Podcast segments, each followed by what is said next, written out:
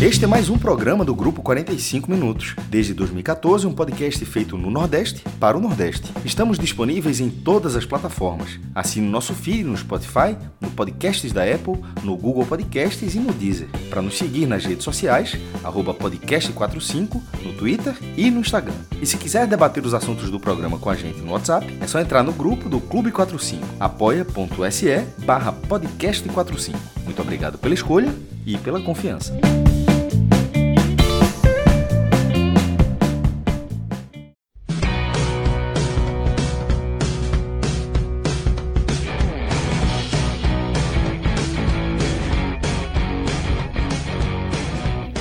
Sejam todos bem-vindos e bem-vindas a mais um podcast 45 minutos. Eu sou Fred Figueroa, entro nesse programa com Thiago Minhoca, com Cauê Diniz, um programa onde a gente vai passar limpo a noite de terça-feira no futebol do Nordeste, tendo dois eixos principais, dois eixos naturais. Um deles na Sul-Americana, o Fortaleza, tá? que confirma seu momento, confirma sua sua fase, seus objetivos, né? Vai se classificar como né, está classificado como um dos quatro, possivelmente três melhores times da primeira fase. Minhoca vai explicar toda essa situação daqui a pouquinho. Né? Mais uma vitória do Fortaleza em solo chileno, mais uma vitória do Fortaleza fora do país, mais um tijolinho aí desse capítulo muito nobre que o Fortaleza escreve na sua história e que a gente aqui tem aplaudido muito porque tem sido um clube que se torna referência aqui no futebol do Nordeste. E temos também a Série B. Série B, onde o esporte, né, mais uma vez, desperdiça pontos é, bem, bem ganháveis, pontos até que talvez hoje a gente possa dizer que estavam na mão fora de casa e vai patinando numa classificação que não precisava né, dessa patinada. Esses são os dois temas dessa noite, tá? Lembrando que a gente esperou um pouquinho para começar o programa, porque havia né, o, re o, restante dessa primeira parte da rodada da Série B, os jogos do Vila Nova, jogo, jogo do Vila Nova, jogo do Novo Horizontino, então fazia sentido a gente esperar para ter um programa mais amarradinho. Porém, o grande raio-x da Série B, ele vem amanhã à noite, tá? Ele vem na noite de quarta-feira, joga o Ceará, joga o Vitória, fecha a rodada e aí traz todo o raio-x. Só que nessa quarta-feira vai ser um programa, vai ser um super programa, porque também tem fechamento da rodada da C e da Série D. Então nessa quarta-feira a gente vai ter um programa bem especial pela frente. Tá? Mas antes da quarta temos muito trabalho hoje e tem uma curiosidade, viu, Minhoca Cauê? Hoje eu, eu Cássio, Celso, Rodrigo, a gente foi lá em João Pessoa fazer um, um, um programa piloto para um novo projeto que em breve todos vão, vão conhecer. E aí, quando a gente estava voltando de João Pessoa, que a gente viu as luzes do Almeidão acesas, Cássio disse: tem jogo hoje. A gente abriu, abriu o celular, mas não é que tem jogo, não. É que é dos melhores jogos da Série C para assistir, viu? Botafogo e Paysandu. A gente teve aqueles dois, é, a gente teve aqueles dois, três minutinhos ali de tema. Estaciona ou não estaciona? É, pois é. Vamos Sem encarar, olhar. Vamos encarar ou não vamos esse jogo? Porque a gente estaria chegando agora em casa, né? Se a gente tivesse optado. Mas foi Aí um tem jogaço. Que dormir lá, né? Tem que dormir um lá. Não, a turma não ia dormir, não. A turma. O carro já estava já estava na agulha para voltar. E a gente acabou voltando, né? A gente acabou voltando, inclusive assistindo o jogo do esporte no celular, mas deu para acompanhar a partida. Minhoca, vamos começar né, fazendo uma, uma análise mais rápida, né? Porque tinha muito pouca coisa em jogo é. no Fortaleza essa noite da Sul-Americana. Tá? E eu queria que você fizesse uma análise realmente mais mais rápida, uma análise mais direta de como o Fortaleza encarou esse jogo, né, de como venceu e fundamentalmente dos próximos passos que virão, né? O Fortaleza ele conseguiu essa vitória sobre o Palestino que deixou, que consolidou sua liderança dentro do grupo, do grupo H muito isolada, né? sete pontos acima do São Lourenço e também muito bem posicionado na classificação geral, né, Minhoca? Então vamos passar limpo esse ah. cenário do Fortaleza, já no começo aqui do programa. Pois é, boa noite, Fred, boa noite, Cauê, todo mundo está acompanhando. É... A partida de hoje, para o Fortaleza, ela de uma certa forma, Fred, ela teve um significado mais de incômodo para o Voivoda, porque né, há três semanas o Fortaleza tinha perdido por Mérida, assim, que era a pior equipe do grupo. E isso irritou muito o Voivoda, assim, né? Assim, ele poderia ter segurado mais alguns atletas. Metade do time que entrou em campo, assim, era considerado de alguns titulares. Claro que alguns não vão jogar contra o Flamengo, como é o caso do Tite, mas a partida, né, ela tinha esse fator psicológico, porque quando o Fortaleza perdeu para aquele Mérida, foi o último jogo antes da pausa da data FIFA, foi o jogo contra o Botafogo. Então acho que o Voivoda não queria transformar até mesmo uma derrota, uma situação negativa para um jogo muito complicado contra o Flamengo, porque tudo bem que já estava garantido, classificado e tal. Então, eu acho que ele não queria causar um ambiente de pô, administrar uma derrota, podendo enfrentar o Flamengo e perder e já emendar aquela coisa dois jogos sem ganhar, né? Dois jogos sem marcar gols, alguma coisa desse tipo. E aí conseguiu fazer o jogo, né? O Crispim, que até tá na imagem aí, fez o primeiro gol, fez ali a homenagem, né? Ele vai, vai ser pai pela primeira vez. E depois o Fortaleza teve até o jogo mudou de panorama no segundo tempo, né? A equipe do Palestino se lançou mais para o ataque.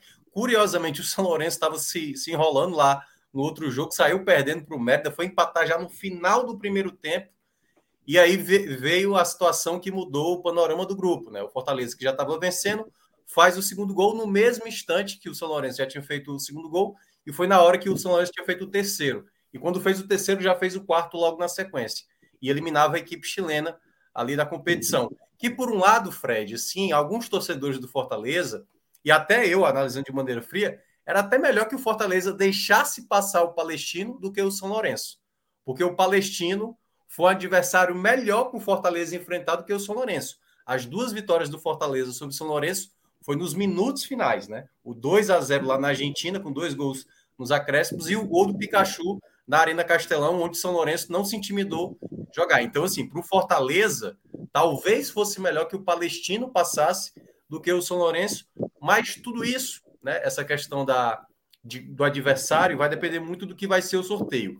Primeiramente, explicando só uma lógica aí para quem não está entendendo. É, é, é isso que eu pedi. Vamos, vamos explicar Pronto. os próximos passos da Sul-Americana, porque a regra passou por mudanças, né? Então, isso. Entra ano e sai ano é bom dar uma atualizadinha nos próximos passos da Sula. É, a gente tá tendo jogo, teve jogos da terça da Libertadores da Sul-Americana, vai ter jogo amanhã na quarta-feira e vai ter jogo na quinta-feira para depois definir. Aí, como é feito os playoffs da Sul-Americana. Primeiramente, as equipes que vão para as oitavas, incluindo Fortaleza e o São Paulo, que garantiu também a classificação hoje, essas oito equipes, os primeiros colocados, vão ser ordenados de acordo com a campanha de melhor pontuação, melhor saldo, melhor gols marcados, e se tudo empatar, melhor gols marcados fora, e se depois empatar, melhor ranking da Comembol, vários critérios. Aí vai ordenar do 1 ao 8, a numeração. A melhor, o melhor primeiro fica o número 1, o segundo melhor o número 2, até o pior fica com o número 8. Essa numeração ela é muito importante, certo? Então guardem na memória. Do 1 ao 8 são os primeiros colocados do melhor. O Fortaleza tende a ser o 3, né?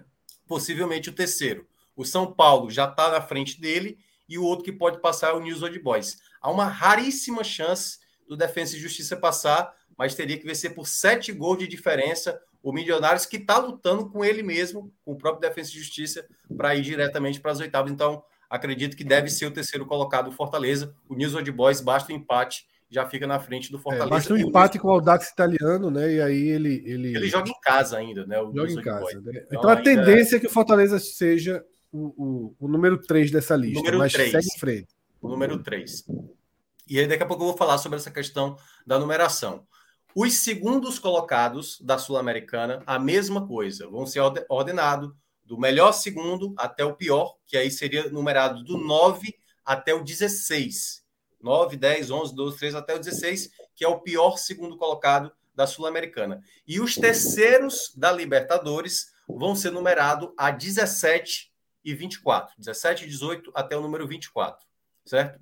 Essa numeração, quem tem o menor número vai decidir em casa no jogo da volta. Ou seja, já está garantido nas oitavas que os primeiros colocados, que são de 1 a 8, quando forem enfrentar os times que virão do, dos playoffs, eles jogarão como mandantes. E aí, caso aconteça de um encontro dele nas quartas de final e na semifinal, aquele de menor número vai decidir em casa o jogo da volta. Então, só para explicar, então o Fortaleza sendo número 3, se ele por acaso encontrar numas quartas de final o São Paulo ou possivelmente se o News Old Boys confirmar o seu empate ali, né, pontuar é, no jogo da quinta-feira, aí se enfrentar um desses dois, aí ele vai ter que decidir ou na Argentina, se for o News Old Boys, ou em São Paulo para enfrentar o São Paulo. Então, só essa combinação que, se o Fortaleza avançar, seja numas quartas, seja numa semifinal, ele não decidiria em casa até a semifinal, porque lembrando, a final é em jogo único.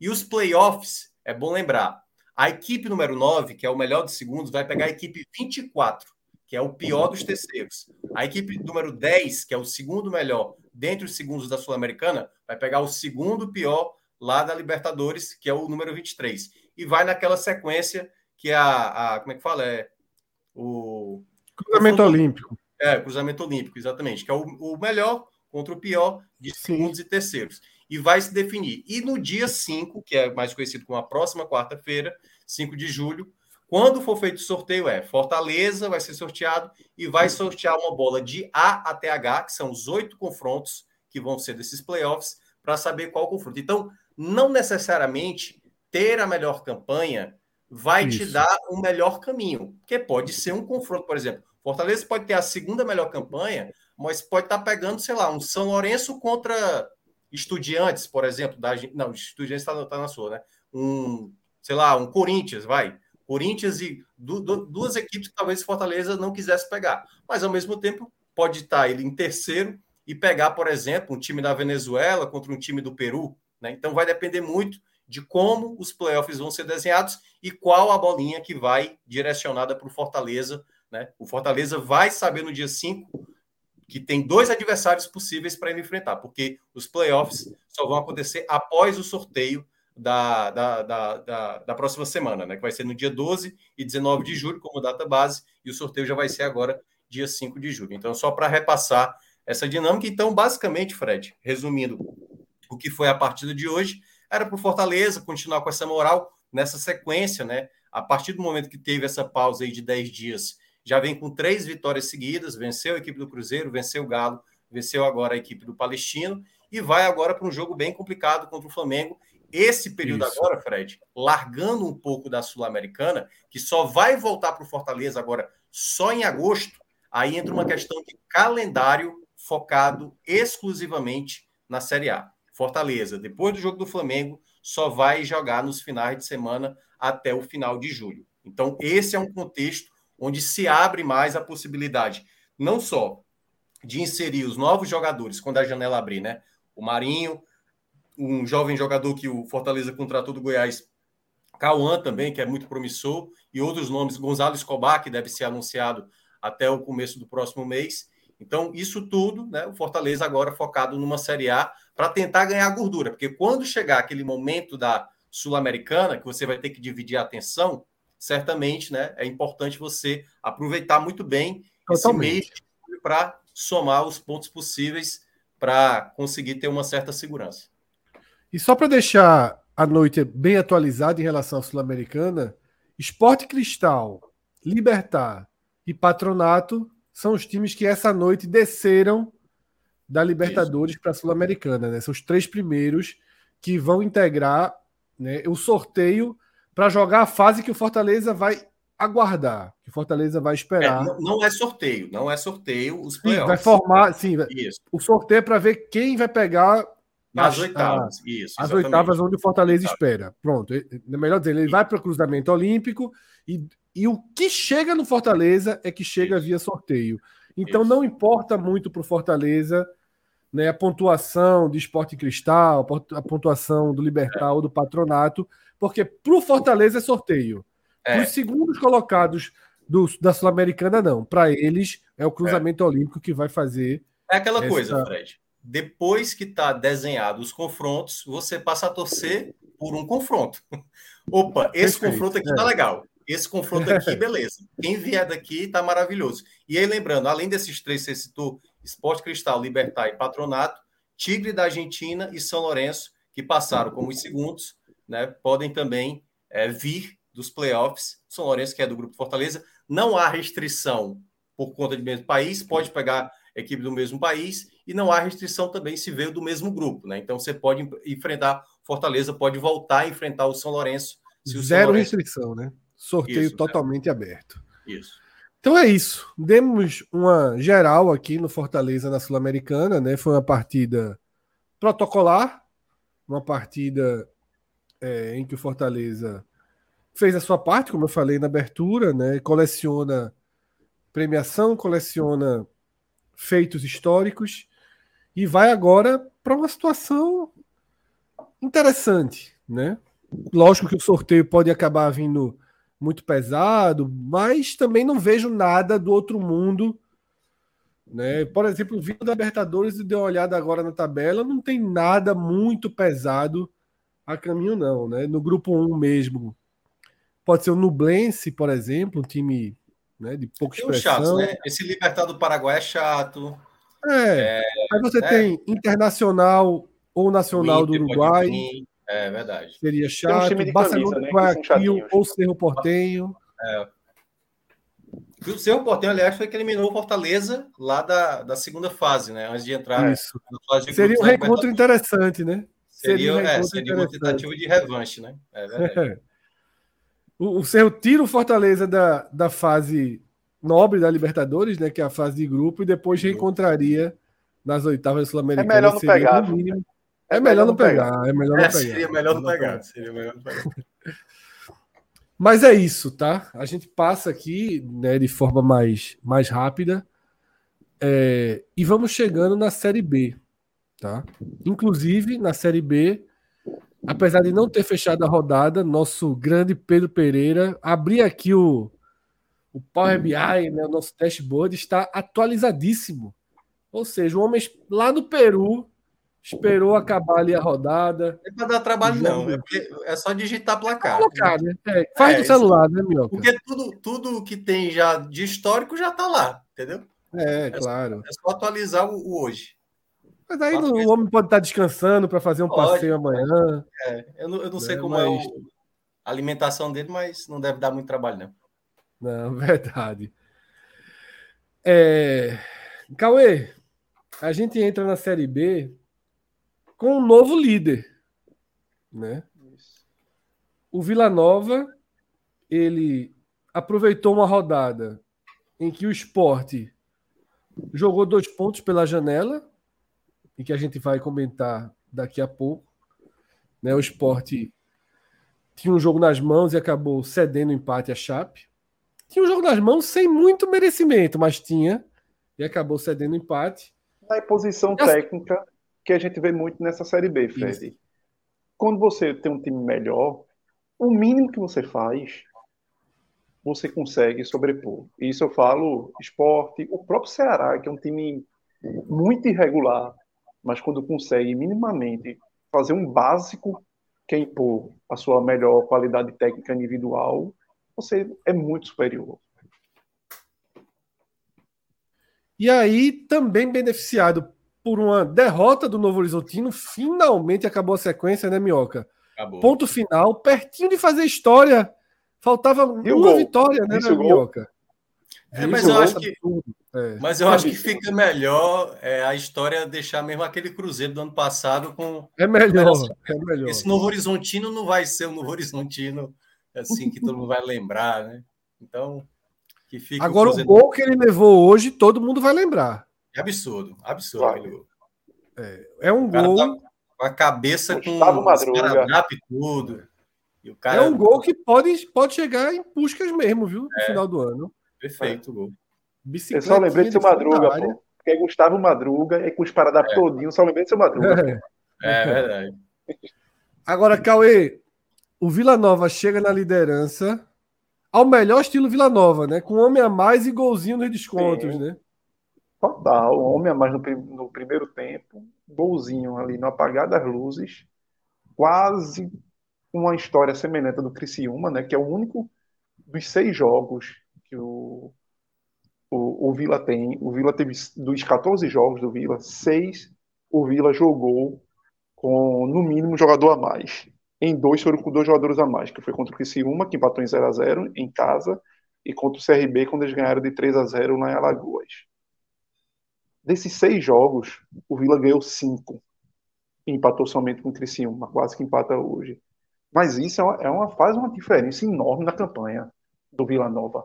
Lógico, eu até postei isso no, no Twitter, lógico que tem muito mérito do Vila é, em saber aproveitar isso daí, porque tem muito time que tem essa superioridade numérica e não consegue tirar proveito.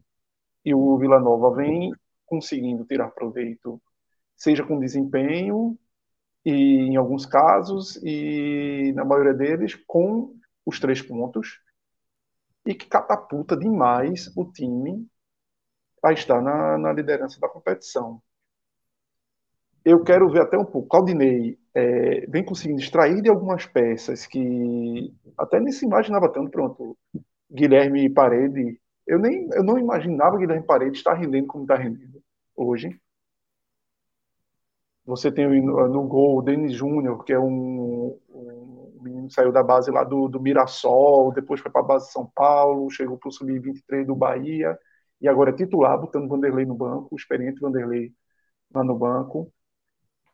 Caio Dantas. Você tem Caio Dantas, que parecia que tinha ido para a ladeira abaixo na carreira, depois daquela, daquela, daquelas lesões que ele teve, inclusive no Náutico, e que no ano passado foi mal no Criciúma, e foi mal no início deste ano no Paulistão, e agora volta com tudo. Tem Neto Pessoa, jogou no Náutico sem deixar saudades no Náutico, o, o ponto esquerda deles, Everton Brito, estava no Náutico ano passado. Sim. Era reserva do Náutico aqui. Lourenço, que em 2020 estava no Santa Cruz. Anos e anos do Havaí. Então, assim, são jogadores, Rafael Donato, velho de guerra, são jogadores que, se você olhar o time, você, você não acredita. Ao mesmo tempo, tem algumas peças que Claudinei vem, vem puxando, e Eduardo Doma, zagueiro, Rodrigo Gelado, lateral da base deles, Léo Duarte. Jogador, veio... aliás, o Gelado é, tem sido um dos jogadores que mais tem me surpreendido nessa Série B. É, e aí, Minhoca, é nessa questão que eu vou chegar. Porque é um cara de 19 anos e que o mercado vai acender para ele.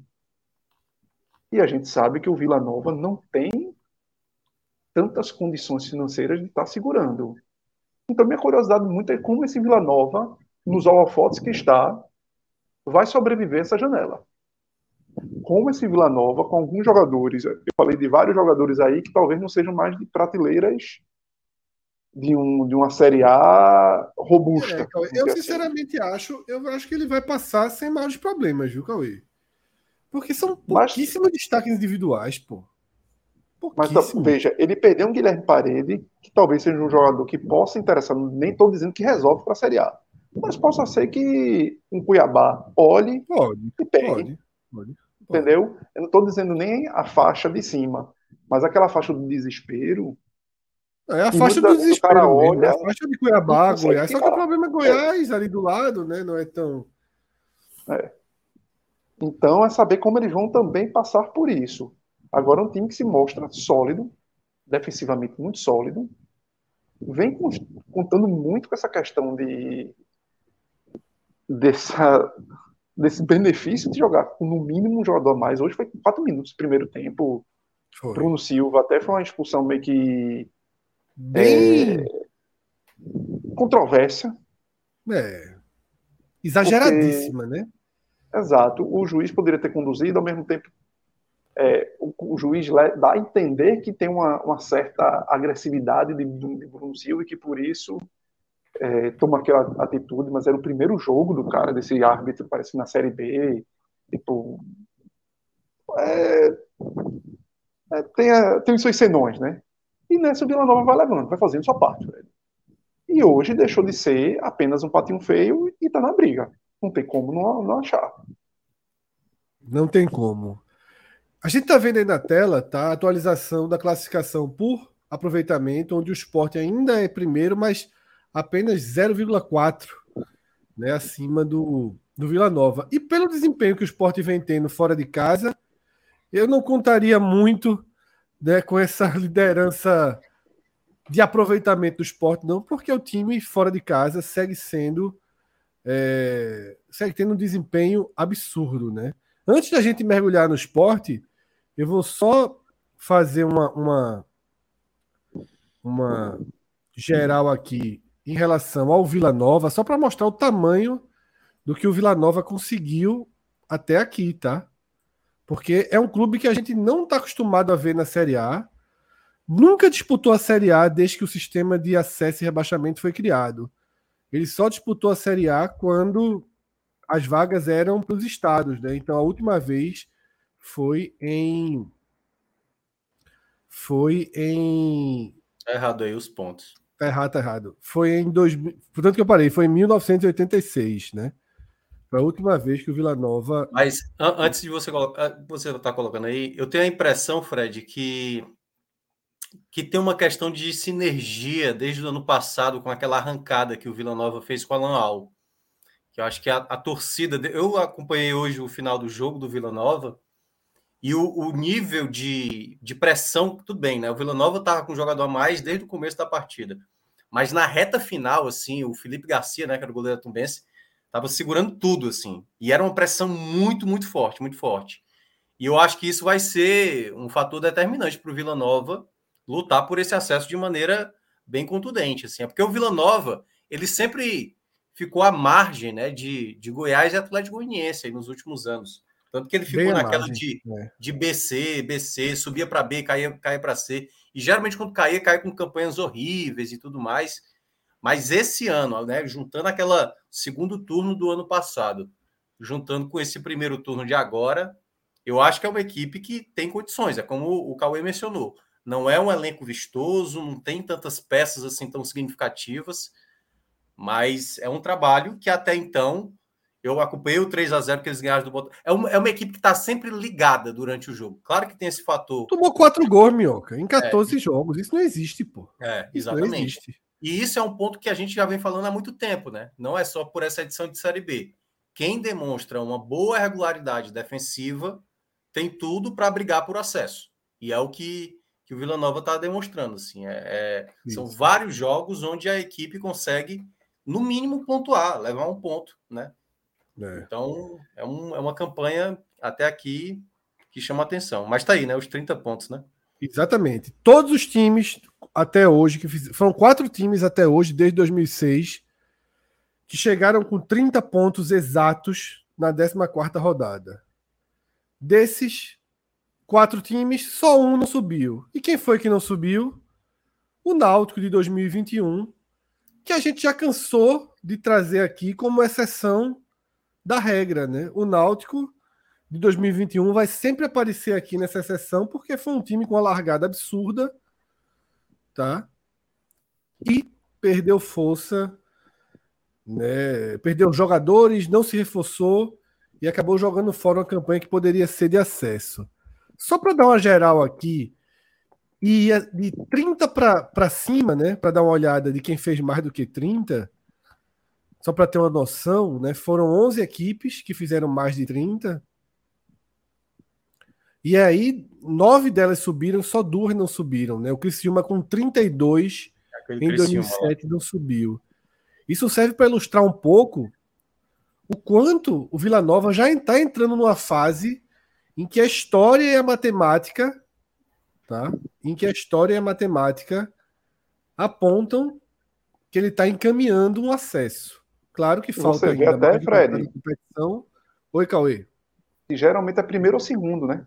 Você vê que a maioria ou é primeiro é. ou é segundo. Mas ali, nesse, nesse quadro aí, está considerando aqui que fizeram, por exemplo, 34 pontos. Se eu fechar nos 30, se eu fechar nos 30, aqueles quatro, são é dois primeiros colocados, Português e Curitiba, e um quarto colocado que foi o Vasco do ano passado, né? É. é. A Barcelusa, é né? Essa aí, né? A Barcelusa. É a Barcelusa, é né? A Barcelusa. É... Mas agora vamos, então, para Chapecó, tá? O Fred, antes de, você, antes de você ir, eu queria até. Tem um, um, quadro que tu ainda não utilizou muito nesse sistema, nesse Power BI, que é jogos por turno e por local. Certo. Dá uma clicada aí, ó. Coloca, coloca o esporte. Ó, esse é bom, pronto. Vai só para mostrar o Vila Nova, que é exatamente o desempenho do Vila Nova com relação hoje à posição das equipes na competição, né? Aonde certo. ele está somando e aonde ele está perdendo os pontos, por exemplo. Que é muito bom também para a gente saber o que é que falta para o Vila Nova, o que é que falta para o esporte, aonde o esporte está aproveitando, aonde o esporte está perdendo. Então é legal também esse quadro para a gente analisar, às vezes, onde onde está pecando. Por exemplo, você estava é falando verdade. da questão do esporte como visitante. Você pode até colocar o esporte aí para a gente dar uma olhada quanto. É, quando entrar no jogo do esporte, a gente vai mergulhar aqui. Tranquilo, tranquilo. Mas esse também é um quadro bem legal, porque aí é um mostra, por exemplo, legal. que ele vai enfrentar o Vitória, o Vila Nova, vai enfrentar o Ceará, o Atlético Goianiense. Três jogos que não vão ser fáceis, né? É. E vai ter dois jogos aí para ter um pouco mais de paz, que é Londrina e ABC. Né? Isso. Lond... Exatamente. A gente vai, aos poucos, a gente vai mergulhar muito mais nessas, em todas essas possibilidades né, que, que esse nosso sistema criado por Pedro aí nos traz. Mas, Cauê, eu já vou até clicar aqui no, no mais irritante dos quadros, né? Para o esporte, que é a pauta principal dessa noite. O esporte joga fora dois pontos.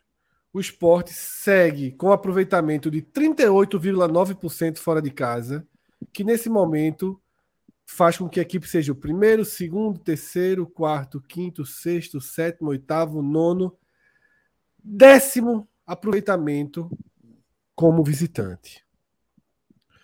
Veja, Enquanto os 100% de casa tiverem acontecendo, vai ter sempre a gente vai ter sempre argumentos para minimizar essa outra face do esporte fora de casa. Porém, eu vou repetir algo que eu já disse nos últimos programas. Eu não acho que pelo nível técnico que essa série B apresenta, eu não acho minimamente aceitável que o esporte seja, tá? que o esporte seja o décimo colocado em aproveitamento fora de casa. E eu cito aqui, Cauê, três jogos. Três jogos.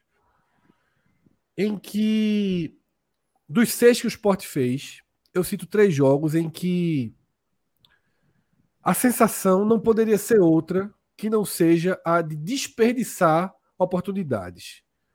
Aquele empate com o Ituano, tá? um time que não se confirmou minimamente competitivo. Com o próprio Dalpozo de hoje, né? Com o próprio Dalpozo de hoje. E os dois mais graves. O empate com a Ponte Preta, onde o esporte teve o segundo tempo inteiro com um jogador a mais e veio ter uma chance de gol já nos descontos. E essa partida, que é objeto da análise da gente a partir de agora. Uma partida em que o esporte acha um gol no primeiro tempo, onde fazia uma atuação de razoável para ruim, mas acha um gol com um belo, bela jogada de Fábio, bela finalização. Joga muito mal no segundo tempo, em várias, em vários ângulos, por vários aspectos das escolhas do treinador, da postura do time, do posicionamento. Joga mal. A Chape tem a bola. A Chape basicamente não cria chances, mesmo tendo a bola o tempo todo. E o esporte consegue atrair né, uma chance de gol contra ele e o gol de empate da Chape. Então, Cauê, eu queria que você começasse analisando tanto esse gol sofrido, tanto esse empate cedido da Arena Condá, como essa face, essa face inaceitável para mim do esporte de ser o décimo colocado em aproveitamento fora de casa numa Série B onde não existem nem forçando a barra, nem colocando, nem espremendo tudo, não existem nove times melhores que o esporte. Não existem quatro. Não sei se existem dois. Talvez exista um. e o time é o décimo fora de casa. É muito difícil não, não, não, não, não atacar a escolha, a postura, a forma com que o time encara essas partidas, né, Cauê? Atitude, atitude, Fred. Eu acho que passa muito por atitude. Porque acho que não cabe mais ao esporte é, ficar procurando desculpas, como foram se sucedendo na, no início da competição desses jogos fora de casa. Ah, porque é, entre um jogo contra o São Paulo, ah, entre um jogo final de Copa do Nordeste, ah, é porque. Veja, passou. E, e o esporte, na verdade, precisa construir caminhos para não só vencer esses jogos, como ao menos repetir ou se aproximar de um desempenho que o esporte tem em casa, fora de casa. Porque há um abismo. Lógico que o Anderson vai falar disso, lógico que o jogador do esporte não vai falar disso, mas a gente pode falar. Há um abismo gigante entre seis, sete times, no máximo, desta Série B, se não for menos, em relação a, a, a os demais times da tabela. E hoje era um desses. Não tem-se como colocar uma desculpa de ah, essa viagem para Chapecó é muito complicada de, de estrutura, porque é um pinga-pinga. Beleza. Se isso realmente é algo que deve ser levado em consideração, porque o treinador não fez trocas mais cedo. Porque se havia cansaço, se havia é, jogadores debilitados pela viagem, pela questão de e que poderia acontecer, era, era natural que você fizesse trocas mais cedo para dar vitalidade ao time. E, e tinha jogadores que, como o Fabrício Daniel, que vinha entrando relativamente em quase todos os jogos. Ou seja, não era. Ah, não trocou porque não tinha jogador nenhum para o banco. Tinha jogador. Foi uma escolha. A escolha do treinador em demorar a modificar e que se teve um preço também grande nisso daí. Outro ponto que se vai que se pode colocar como querer dar desculpas. Ah, tava sem Juba e sem Love. Sem Love. Meu amigo, e o, e o Chapecoense? Tava com quem?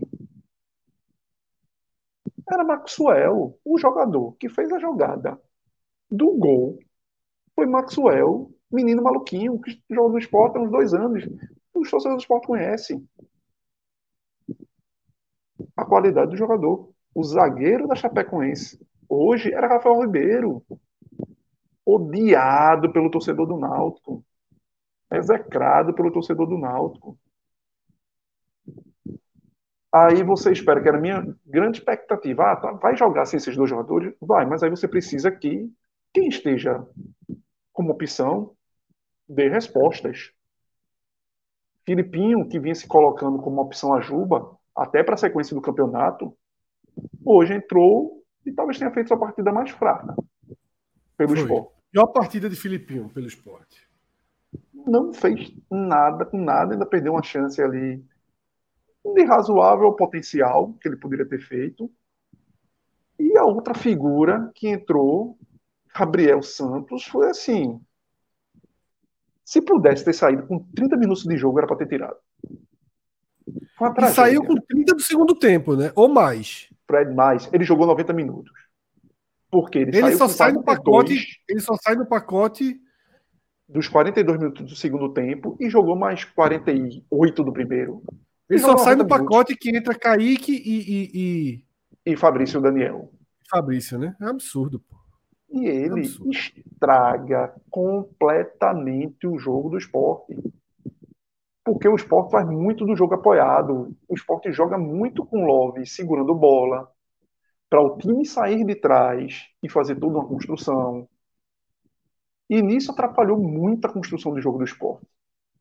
Teve uma hora que Jorginho pegou uma bola e tocou para ele e, e, e passou para receber, que ele simplesmente apanhou da bola e Jorginho olhou, se você vai fazer o quê? Não, a primeira bola de, de, perigo do esporte no jogo é um contra-ataque absurdo, dois contra um. E ele, não, ele não consegue fazer o passe, pô. Ele, se você vê o lance, Fred, que depois eu fui ver na. Eu gravo jogos em casa, eu boto sempre para gravar e depois vejo alguns lances, que, até para tirar algumas dúvidas, como foi a do gol que o Sport sofreu. E nesse lance eu botei na hora, eu botei para repetir, para ver. E aí é muito claro, ele não levanta a cabeça em momento algum. Foi aquele negócio. O, do jeito que estava, foi com cabeça baixa, achando que ia ganhar na velocidade e não ganhou. Então, ele destruiu praticamente várias, quase todas as ações ofensivas do esporte passavam por ele, ele destruía. E as que não passavam também ele destruía, porque ele precisava abrir espaço. E não abria. A única jogada que ele acertou na partida toda foi essa finalização de Filipinho errada. Que ele faz parte ali da, daquela triangulação da jogada. Fora isso, ele errou tudo. Então, as duas peças que não se esperava de Gabriel, mas que a gente precisava de respostas, até porque a, a, tá batendo a porta aí a janela de transferência, não deram sinais positivos. E aumenta a preocupação de que o esporte precisa de reposições. Para ontem, pra, né? Para ontem, já. Pra esse jogador já não está aqui. Eu até no texto que eu botei no Twitter, eu botei, é, que não seja em julho. Porque justamente, julho faz, faltam 3, 4 dias para chegar julho, mas justamente é porque precisava para hoje. Já era para estar tá aqui. Esses caras, era, se tivesse jogo dia 3, era para estrear dia 3. Que precisa. Está fazendo falta. Por mais que o esporte fosse superior, mesmo sem Juba, Love e Wanderson, e tivesse, até pelo contexto que o jogo teve, que foi guiando em favor do esporte, o esporte teria a obrigação de ganhar esse jogo. O jogo estava muito conduzido da mão. Onde é que o esporte vinha tendo problemas defensivos? Em Eduardo. Novamente, inclusive. Quatro bolas em cima de Eduardo que o, a Chapecoense não conseguiu, até pela fragilidade ofensiva da Chapecoense, não progredir mais. Teve o próprio lance do pênalti, que não foi, que depois foi visto que não, não teve, mas foi um dos lances. Que, que o cara, se não segue adiante, era um grande perigo. Uma virada de jogo da esquerda para a direita, que o, o, o, jogador, acho que foi Alisson Faria, chega cabeceando por trás de, de Eduardo, e outros dois lances, que acho que são mano a manos com Eduardo. Um, um de contra-ataque, que ele está no, meio do, no meio do campo, e quase que a Chapecoense aproveita, e um outro que é um drible que ele toma, e no cruzamento, a cabeçada, e Renato defende. Mas Eduardo, de novo, com muitas falhas ali.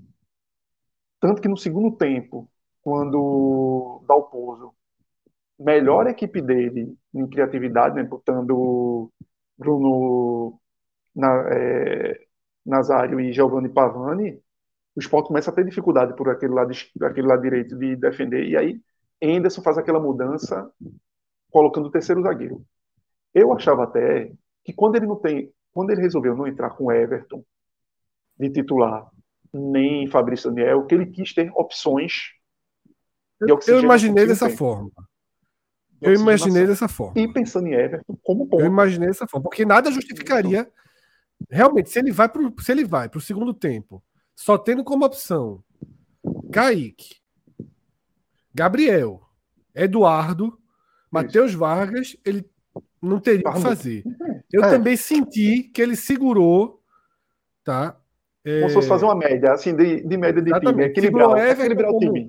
É, Everton para poder ter uma chave ofensiva, se necessário, Isso. ou para essa mudança do três zagueiros e, e virar ala, e segurou o Fabrício. Eu só enxergo dessa forma. Eu não consigo enxergar Isso. de outra forma. Agora, a quantidade de tempo que ele deixou o Gabriel é um negócio muito sem explicação. Primeiro, Gabriel, e antes mesmo, Fred, o, o buraco que vinha tendo naquele lado direito já era para ele ter corrigido antes. Ele só corrige aos 28 segundos tempo, que é quando ele bota Alisson Cassiano, junto com Ever, que tira Eduardo e Edinho Edinho, que era até talvez. Eu acho que poderia ter sido, Cauê, a, a, a, a escalação inicial, tá? Os três zagueiros, como foi contra o São Paulo, né? Talvez tenha sido. Eu não achei tão ruim a inicial. Não achei tão ruim. Mesmo não, não achei Gabriel não, também. frente, mas eu, eu entendi a lógica não. dele. É. Eu entendi a lógica que ele, que ele. Ainda mais porque, no pior dos cenários, a gente vai abraçar essa visão de que era a chance final de Gabriel. Isso, isso. É, Porque, por mim, a chance final dele já tinha acabado, tá? Já passou. Isso. Mas o treinador vinha utilizando. Agora eu não acho aceitável que Gabriel pise no gramado, pô. É. Acho que Gabriel já tem que ser negociado. Emprestado para séries por C, mais barato D, que seja. Por mais barato que seja. Por mais barato que, seja, Gabriel condição, hoje. Gabriel hoje atrapalha o esporte quando entra em campo. Custa caro em campo. Custa caro em campo. Ocupa espaço de alguém. Ocupa espaço de alguém. E atrapalha a movimentação, Fred. É isso, não é somente quando ele toca na bola e destrói a jogada. É porque você conta com a movimentação do cara para abrir espaço. E às vezes você tem. Ele não é nem um cone, o cara de jogar tão parado como é Kaique. Mas você tem um cara ali que está movimentando errado, você atrapalha também. Atrapalha. Fecha espaço em vez de abrir espaço. Mas voltando a essas modificações do, do segundo tempo, primeiro que eu acho que ele demorou muito a fazer. Eu nem acho que a, a, tem algumas pessoas até reclamando que ele botou um terceiro zagueiro, como se de alguma forma tivesse atraído. Nada, aquilo ali é o que menos influiu no resultado, é isso. Pelo Também contrário. Não achei. O, o problema maior é a atitude. Se Exatamente. tivesse atitude, com três zagueiros, você continuaria liberando o Everton como ponta, enfiado lá, pisando na risca da direita, Carius pisando na risca da esquerda. Isso, isso. Tendo o Filipinho. E ali, é, ali ele precisava ter botado alguém para parar a bola. Porque não tinha como. O Sport tentava sair, Veja, jogava a bola no meio, batia em Gabriel e voltava. Batia em Fabrício fazia o gol. É. Aquela substituição que ele arma os três zagueiros e colocar Everton, para mim aquela substituição é solução. Tá? Solução. Agora, veja só, desde que, tem, desde que tem essa substituição, o esporte quase não corre risco de gol. O jogo continua um desastre para o esporte. Mas não tem uma chance, pô. O, Curiti, o, o Chapecoense Deixou de ter balão. A Chapecoense. Deixou de ter balão, exatamente. Fechou os lados, fechou a área. Agora, existia um problema grave. Jorginho já estava abaixo de zero, morto. Gabriel, a bola bate e volta o tempo todo. Fábio não tinha mais para onde correr, estava muito cansado. E Ronaldo estava Ronaldo clássico na reta final de um jogo em que ele também precisou se movimentar. O buraco na entrada da área era muito grande. E aí, para mim, a substituição de Anderson aos 42 é desastrosa. Para mim, é uma substituição desastrosa. Porque, assim, veja só.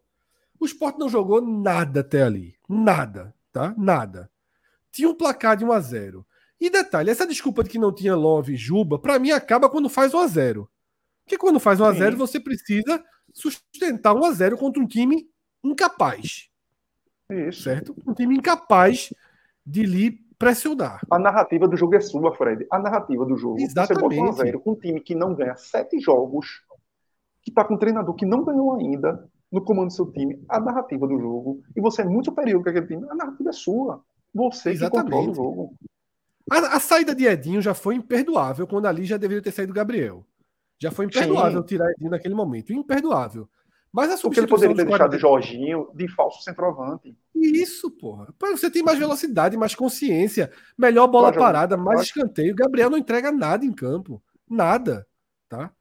Então, você tinha aquela substituição aos 42, em que Jorginho precisava sair e Gabriel tinha que sair também. Ele vem com Fabrício, que deveria estar jogando há muito mais tempo no lugar de Gabriel, e com Kaique.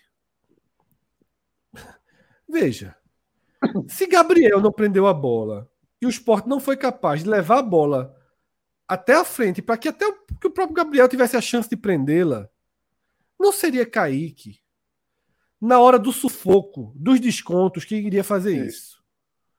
Tá? Então, era muito mais urgente naquele momento dar uma proteção maior na entrada da área. Muito mais urgente. Muito mais urgente.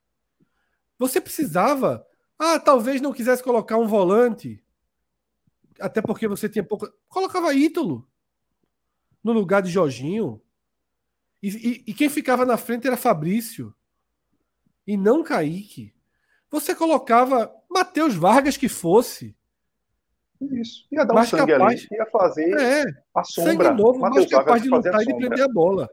Aí, Cauê, os prints que você deu, os prints que você deu, da forma com que o esporte está amarrando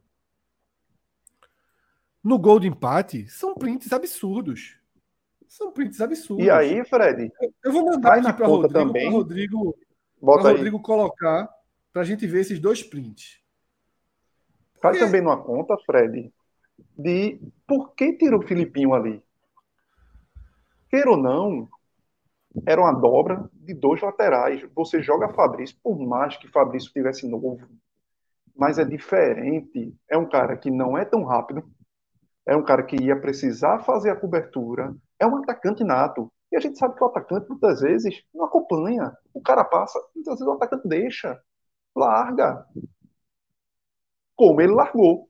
Como ele simplesmente abaixa para ajeitar o meião depois. Se tivesse Filipinho ali, talvez poderia ter sido diferente. Porque é o cara da posição, o cara que sabe que tomou nas costas tem que correr. Cauê, olha isso aqui. Exatamente. Olha isso aqui, tá? Que é o print que você deu. Igor Cariús acaba de ser vencido no lance por Maxwell. Ok. É só, okay. é só bom colocar, Fred, no início da jogada, que, que não pega o print, né? Que é, a bola tava com o cara que Ronaldo dá o bote, quase no meio de campo. O Ronaldo dá um bote. E o cara toca pro cara que estava com o Fabrício. Não, a bola vai no cara que estava em Fabrício. O cara toca para Pavani, que era o que Ronaldo estava. Ronaldo dá um bote e fica. Ronaldo dá o bote e fica. e fica. Tanto que você vê Ronaldo lá, Fabrício Daniel, meio que escorrega no lance, que não dá para ver aí, meio que dá uma escorregadinha e se levanta e volta. Mas vai muito naquela de atacante, de instinto de atacante de largar de acompanhar Exatamente. seus outros. E Ronaldo, que é o volante, meu amigo, o volante, a bola passou, ele tem que correr, meu amigo. Ele tem que correr, ele tem que recompor. Ele não tem que estar tá marcando o zagueiro, olhando o zagueiro, olhando o volante lá atrás. Ele tem que voltar. Até porque o buraco, já desse lado esquerdo, estava muito escancarado. Você vê, estava mano a mano, pô. Tava Cariús com Maxwell e tava Bruno Nazário livre, porque até Sabino fica naquela de sem querer dar um bote, com medo de tomar uma enfiada nas costas. Claro. Então faz uma marcação meio que no olho para ver o, o, o, desenvolvimento da jogada. E aí vem no desenvolvimento da jogada que Carius toma um drible relativamente evitável. Mas faz parte do jogo tomar o drible também. Faz parte. Faz parte. Faz parte. É a tá? individualidade. É a individualidade. E o lance é. se desenvolve desse jeito, na individualidade Aí, Rodrigo, bota já a segunda tela como você tinha feito. Veja a postura corporal de Fabrício, largou o lance, Ronaldo não chegou, tá? Ronaldo não chegou e Bruno Nazário vai dar a finalização que ainda desvia, né? Tem essa infelicidade. Renan faria defesa, né? Mas a bola desvia e R que vai no desespero ali acaba entrando. Então, assim, Cauê, isso aqui era 45 minutos, Cauê. É, exatamente. De um time Jamais. De um time que não estava conseguindo jogar. 45 minutos é só fechar a área e dar bombom para cima. Fred, se puder prender a bola grave, na frente, prende a bola na frente. Ver o miolo de zaga como está nas duas imagens, isso para mim talvez seja mais grave. Mano a mano, veja. Esporte com três zagueiros e estava tudo mano a mano. O único que estava, de alguma forma, aqui solto sem o marcador é Fábio Matheus, que estava na meia-lua. E ele, no lance até, ele dá, antes desse, desse, dessa, desse momento aí, ele dá uma olhadinha para trás e talvez alguém sinalize para ele, talvez até Thierry pode ter sinalizado para ele, fica. Pode ter acontecido isso. Ele olha para trás, vê como é que está o mano a mano, e talvez ele fique para ter uma certa cobertura ali no miolo de zaga, ali naquele, na faixa central da grande área. Mas não pode, pô. Você não pode, aos 44, 45 minutos, você ter três zagueiros da Chapecoense na área, na faixa central aqui, que a imagem mostra, e três defensores do esporte. Tá mano a mano total, pô. Não existe. Não pode. Você não pode. Neste momento. Pra que ele jogo, colocou Kaique, Cauê? Pra que ele colocou Kaique? Tá? É complicado. Foi assim, uma, uma, uma para mim, hoje, Henderson ele fez substituições tardias e para mim a única intervenção certa foi a primeira. As outras, para mim, bem equivocadas. Bem Mas mesmo assim, eu acho que demorou ainda a botar. Porque ainda então, tardias e equivocadas. Tardias e equivocadas. Com aquelas bolas do nada da Chapecoense e que poderia ter feito uma feridazinha.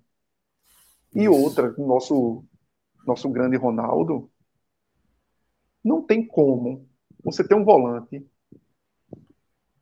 que recebe a bola na transição, pare e recue a bola para os zagueiros. E é algo que termina sendo muito sintomático do esporte fora de casa.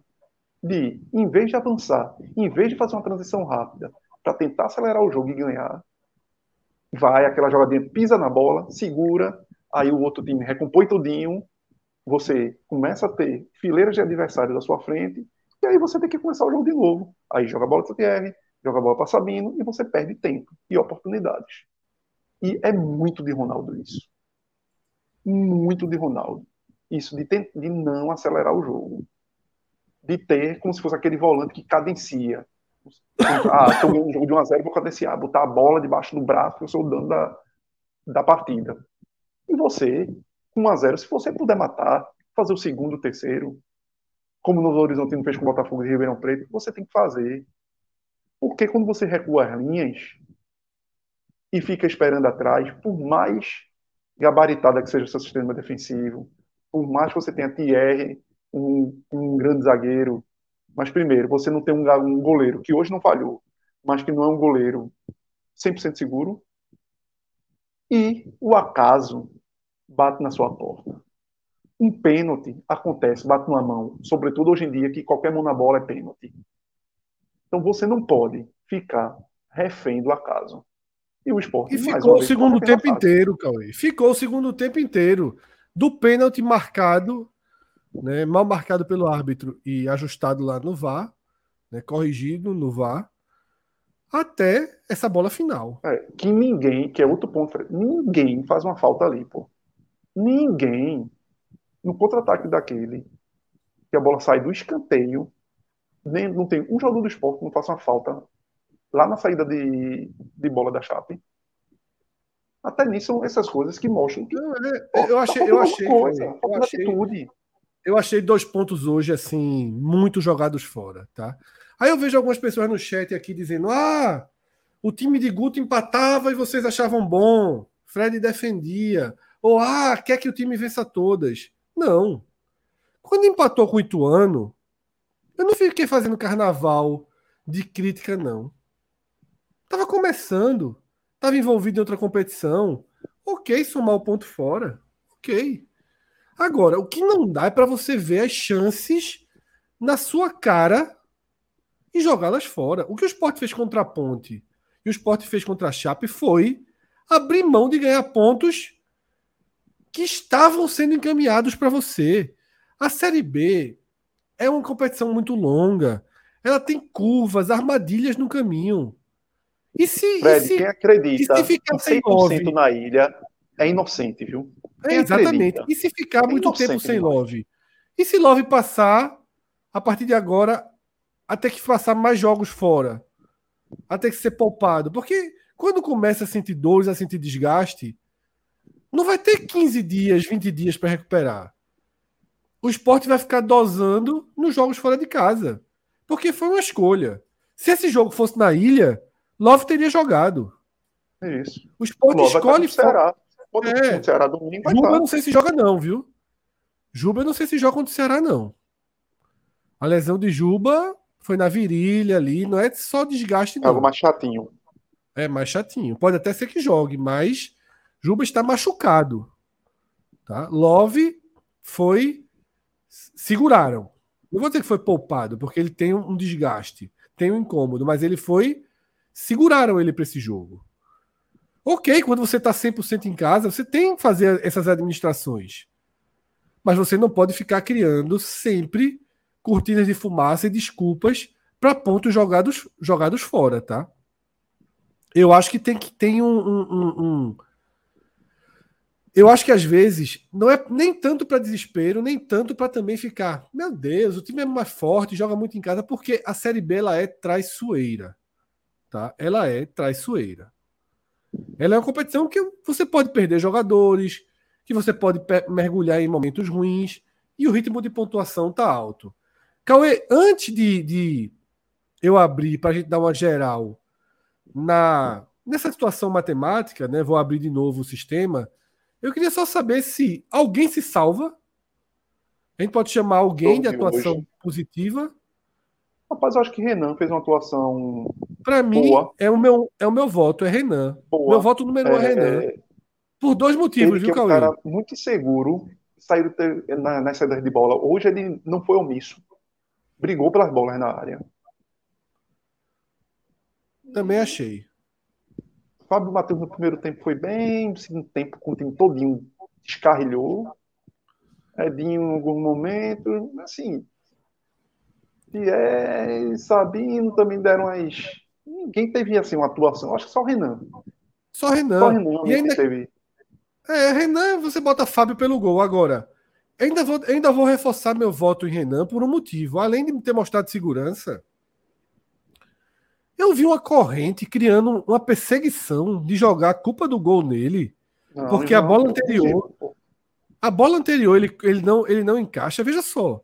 O que ele fez na bola anterior foi extremamente seguro. Isso. Ele, ele afastou a bola para muito longe da área. Para muito longe da área. Era uma bola que veio forte, tá? Então, é, para mim, o melhor jogador do esporte, o mais regular na partida foi Renan, acima até de Fábio acima sim, até sim. de Fábio, que fez o gol, mas que também não ajudou muito ali na contenção do segundo tempo. Tá? E piores em campo, aí a lista é pesada, mas para mim, eu fico com Gabriel, conjunto da obra horroroso. Filipinho fez uma partida muito fraca, mas eu volto em Fabrício pela postura dele no gol também, tá? Jogou pouco, mas o cara tinha acabado de entrar para andar numa bola que resulte em gol da Chapecoense, tá? O cara tinha acabado de entrar. Então eu boto ele na conta porque o cara não pode abrir mão da luta pela jogada como ele abriu. Mas, logicamente, assim, o que Gabriel fez em campo e Filipinho foi muito mal, para mim são os dois piores. Tem mais alguém aí a acrescentar, Cauê? Eu trocaria é, Fabrício por Eduardo. Acho que Eduardo foi muito mal defensivamente. E já vem mal tem uns dois jogos que o perdeu força no segundo na conta tempo, né? dele. Né? Na é. conta dele. Ele não vem dando conta. O, e o pior é isso. É que Mas é a posição tá perdida, não tá não, Cauê? Everton é titular, né? Everton é titular. Everton é titular. E agora já, já começa. Eu não, eu não tinha preocupação de uma, de uma contratação para ali. Até porque você tem o peso financeiro do próprio Eduardo. Não é um jogador também barato, né? Mas eu acho que no, no final, do jeito que o esporte tem necessidades mais à frente, eu acho que era só se pintasse uma oportunidade de alguém. De, de trazer, como se tinha o ano passado, né? O esporte tinha. Era fraquíssimo, mas tinha, né? Ezequiel. Uma terceira opção. Porque o próprio Eduardo vem se lesionando mais do que o ano passado, vem tendo dificuldades é, físicas e vem se refletindo em campo. Everton vinha bem, quando assumiu a titularidade. Depois também teve. Passou por um momento de, de questão física, mas hoje, para mim, é o titular, absoluto. Absoluto, porque não vem tendo essas falhas. Cauê, a gente tem superchats aqui, né, para seguir na análise do jogo. Vamos lá, Rodrigo, fazer essa, esse giro de superchats para a gente interagir. Hélio Mota, valeu, Hélio. Antes de mais nada, obrigado aí pela força. Hélio disse o seguinte: para mim hoje foi na conta de Anderson. Mas mesmo com as falhas dele, a impressão que dá é que falta vontade desse time fora de casa. Se hoje foi o técnico, qual o motivo das outras? A rodada quase ajudou. É isso, tá? É, eu acho que Anderson fez uma, uma condução de jogo horrorosa hoje. Lenta, equivocada, mas tem algo, tem algo que me incomoda fora de casa. Eu não sou muito de falar em vontade. Você raras, raras vezes, é. raríssimas vezes, você vai me ouvir falando sobre vontade. Eu não acho que é algo muito. Não é a palavra que define muito partidas de futebol, não. mas postura. Que o cara não quer jogar. Porque é, vontade, parece que o cara não está com tesão de jogar. É, se tivesse mas é ganho, é ter postura. festa, foto, reza, ah. foto de vestiário, os caras querem a vitória. Lógico que querem a vitória. Mas assim, eu acho que hoje teve um misto ali no final de, de desgaste, mas também assim de achar que a Chape não faria nada, sabe? É, Você é pagar para ver. Você paga para ver o, o, resto da jogada. Que a foi o que aconteceu gol, no gol. É todo em cima disso. É como se fosse. Vai dar em nada. Aí deixa passar. Vai dar em nada, segundo, exatamente. Vai dar é. em nada. Aí o terceiro vai dar em nada quando vê. Que é quando o Ronaldo começa a tentar correr. Deu em merda. Deu em merda porque. Quando o Sabino vai leve pra bola. E Sabino vai corretamente com o meio do pênalti. Isso. Isso. É, realmente, é, é, muito mais atitude. É o que é estou batendo muito nisso. É atitude. Precisa, esse time precisa ter atitude fora de casa eu acho que falta, também, sabe, né? Cauê? Você também... em casa, a intensidade. Parece que o time perdeu, até porque em casa também eu sinto, eu sinto isso, que teve uma queda de intensidade. Um pouco maior de intensidade. É. E aí, 45 do segundo tempo, Cauê. Ninguém cai, jogo, sabe? Ninguém cai, ninguém retém a bola. Sabe? Porra, falta. Isso, é isso desde o começo do ano. O time não tem essa, esse perfil de valorização de resultado nos minutos finais, não. Vamos para outro superchat, Rodrigo? João Vitor Teixeira de Melo, valeu, João. Ele já vai para a janela, né? Janela precisa ser utilizada com inteligência. Um volante, um centroavante e um ponta mudariam, mudariam o jogo hoje. Anderson mal demais, tem crédito, mas jogou uma responsabilidade muito maior no time para o jogo contra o Ceará. É isso que o Sport está fazendo, jogando pressão nos seus jogos, em, casa. em casa. Jogando pressão. E o próximo jogo é chatíssimo, porque é um time que morde. É um time que morde. Veja só. Pode estar tá fazendo a partida horrorosa. Se sobrar uma bolinha, encaixa Giancarlo, Eric, não, né, né, leva o gol. Tá? Não é como a Chape. Pode chegar lá fora, fora do G4. Então, até com a é. pressão do torcedor, incomodado de o time não estar no G4. Deve chegar fora do G4, porque mesmo que não saia no complemento da quarta-feira, o jogo só é o que fecha a rodada lá no domingo. Isso. Tá? E aí é isso, o Ceará jogando muito mal. Mas escapa uma bolinha, não é como a Chape que você deixa escapar oito bolas para uma virar um perigo, não. Escapar uma bolinha lá, faz o gol. Como foi o Sampaio Correia aí, quem assistiu no final é. de semana. O Sampaio Correia engoliu o Ceará, escapou a bolinha e o Ceará fez o gol. O Ceará, detalhe, o Ceará não tem menino. E detalhe, viu? É, o Ceará só perdeu pro Ituano fora. Exatamente. Foi a primeira rodada. De lá para cá, vem pontuando, mesmo jogando mal ou não, mas vem somando ponto fora. É, é, um é, é onde o Ceará tem a carta dele para estar tá brigando, porque o fator é. mando é o que está pesando, né? Mando, é onde Barroca se sustenta, né, né Mioca? É, é onde Barroca se agarra. É, é a carta de, de Barroca, ó. Veja aqui, ó. É. Rodrigo, mais superchats. André Luiz Araújo, sempre presente. DS87 fez falta hoje. Veja. Diego Souza, minimamente em forma, seria sim um jogador para ser a primeira opção para o meio, a primeira opção de reserva para o meio, a primeira opção de reserva para o ataque. Ajudaria muito. Mas a gente debateu bastante ontem né, sobre Diego Souza. Né? Muito, muito fora da realidade nesse momento. Não vamos não vamos requentar falta de notícia, não, tá? Mas DS no final de um jogo desse, meu amigo. A bola. Já tinha furado a bola. 40 para frente já não, tinha, já não tinha jogo. Enquanto o Sport foi devolvendo a bola para a Chape o tempo inteiro, mesmo depois de levar o gol, viu? Depois de levar o gol, ainda quis foi. brincar de levar o segundo. Porque o desenho do jogo não mudou, não. Tá? Tem mais superchat, Rodrigo? André Rocha. Quem vence fora é campeão. Isso resume qualquer divisão disputada. Vila e Novo Horizontino, na minha opinião, brigam pelo título esse ano. Brigam. E vão continuar brigando. Ceará não, viu? O Ceará, Ceará não entra nessa regra aí de que ele falou. É. Veja só. Vila e Novo Horizontino brigam pelo título, pelos méritos dele, a pontuação é, é muito forte. Amanhã a gente vai fazer um estudo mais detalhado no final da rodada, mas como não tem mudança em cima, a pontuação é forte, é uma pontuação boa de líderes, de segundo colocado, terceiro colocado. Mas para mim é o esporte que permite isso, tá? Além do mérito deles, tem um, uma falta de imposição do esporte que eu bato nessa tecla já há algum tempo. Eu acho que, que falta ao esporte é, se mostrar de fato esse time melhor que nos jogos dentro de casa demonstra ser, né? Fora de casa, a outra face incomoda muito e tem desculpa todo jogo. Tá? E tem desculpa todo jogo.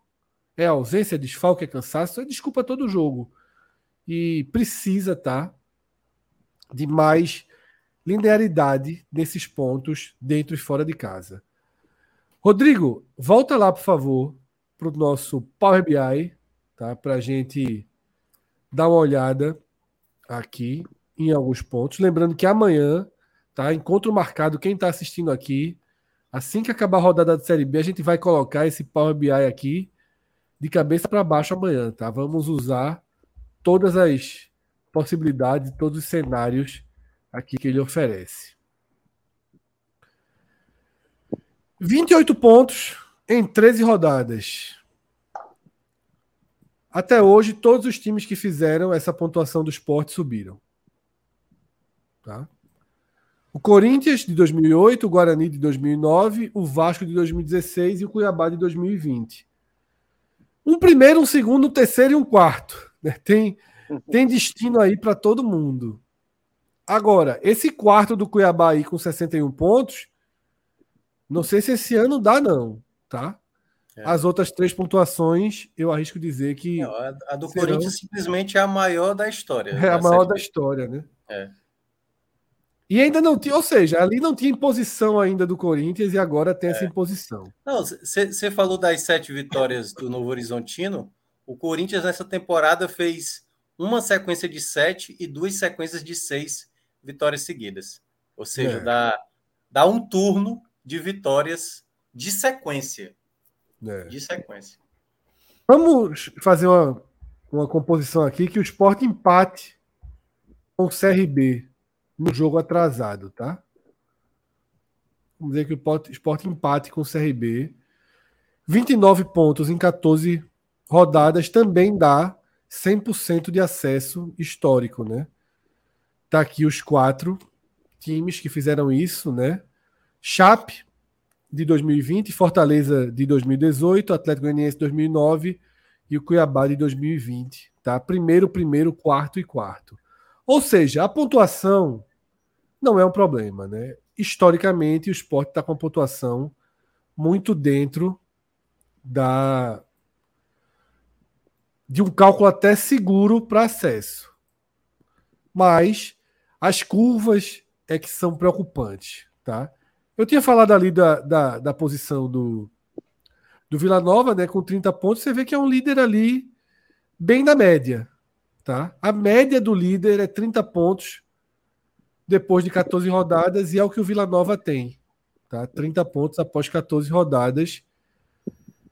E a gente começa a ver, Minhoca, amanhã terminaremos essa análise, claro, mas a gente começa a ver menos setinhas verdes, né? As setinhas verdes já começam a ficar. A gente antigamente via nove setinhas verdes, agora a gente tem cinco setinhas verdes nesse gráfico que mostram pontuações acima da média. Aumentar, Ainda estão né, bem acima da média. Mas está começando a querer estabilizar, né, Minhoca? É, assim, a gente pode estar tá vendo um bloco que pode dar uma estabilizada ali no, no quarto, né? No terceiro, o Cristiano venceu, já obriga o Vitória amanhã a ganhar, já obriga quem é que joga mais amanhã, hein? Que tá ali é o Mirassol, né? Mirassol. Mirassol, Mirassol. é outro também. Vai precisar ganhar do Guarani fora. Então pode ser que esse quarto colocado aí tenha subido um pouco, né? E pode ser que só o Criciúma fez elevar a pontuação. Atlético Goianiense, Ceará, esses aí não vão afetar, a não ser o fato de aumentar o bloco da pontuação, porque o Ceará está com, com 20, né? O Ceará Isso. pode ir a 23, então pode elevar a pontuação do sétimo colocado. Então pode ter uma evolução aí da, da pontuação das, da sétima colocação para baixo. E aí, Minhoca, eu vou clicar naquele quadro que você sugeriu, né? Do jogos por turno, no, no, turno e fora. Você vê onde o esporte Ainda tem adversários, né? O Sport ainda enfrenta dois times desse bloco que luta mais diretamente, né? Vitória e Mirassol.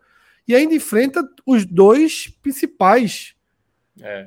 times, né? Da, dois estados, potenciais né? adversários, é, né? Ceará e Atlético Goianiense. Depois disso tem Sampaio Correia e o jogo que falta contra o CRB.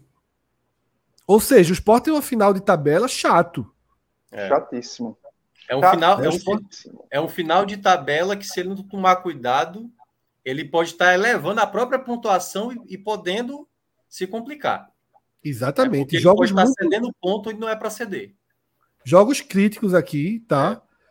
É. Talvez tenha um Vitória já fora do embalo, né?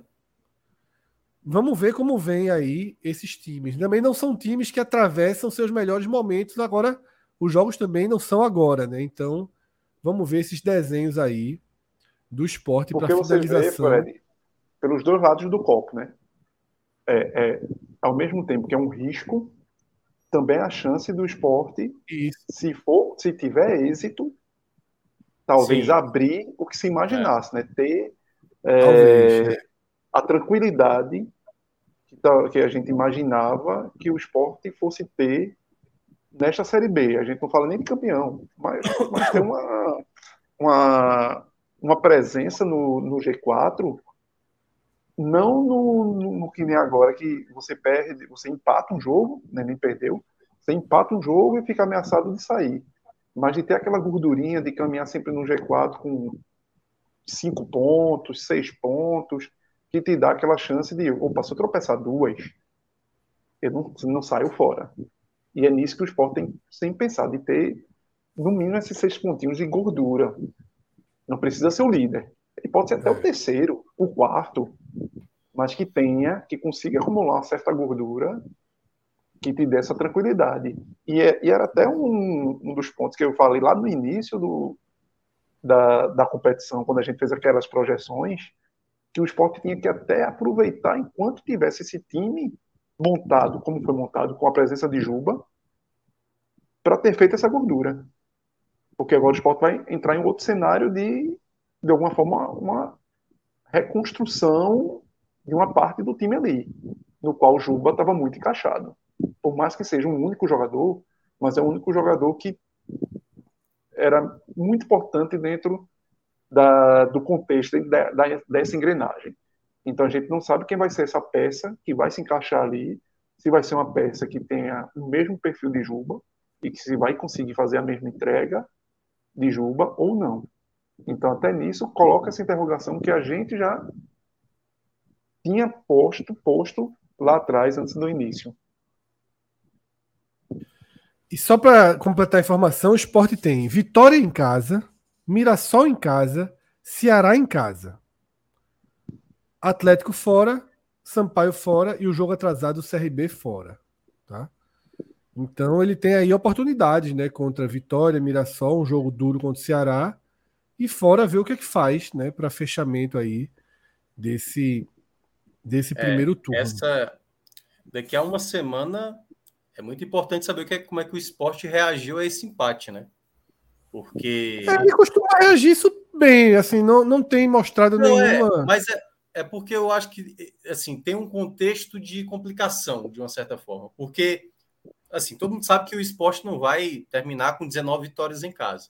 Um dos possíveis times que pode tirar os 100% é o Ceará na próxima rodada, sim, por exemplo. Sim. E aí você vai para o jogo do CRB, que é um jogo chato, mesmo o CRB tendo perdido aí, né?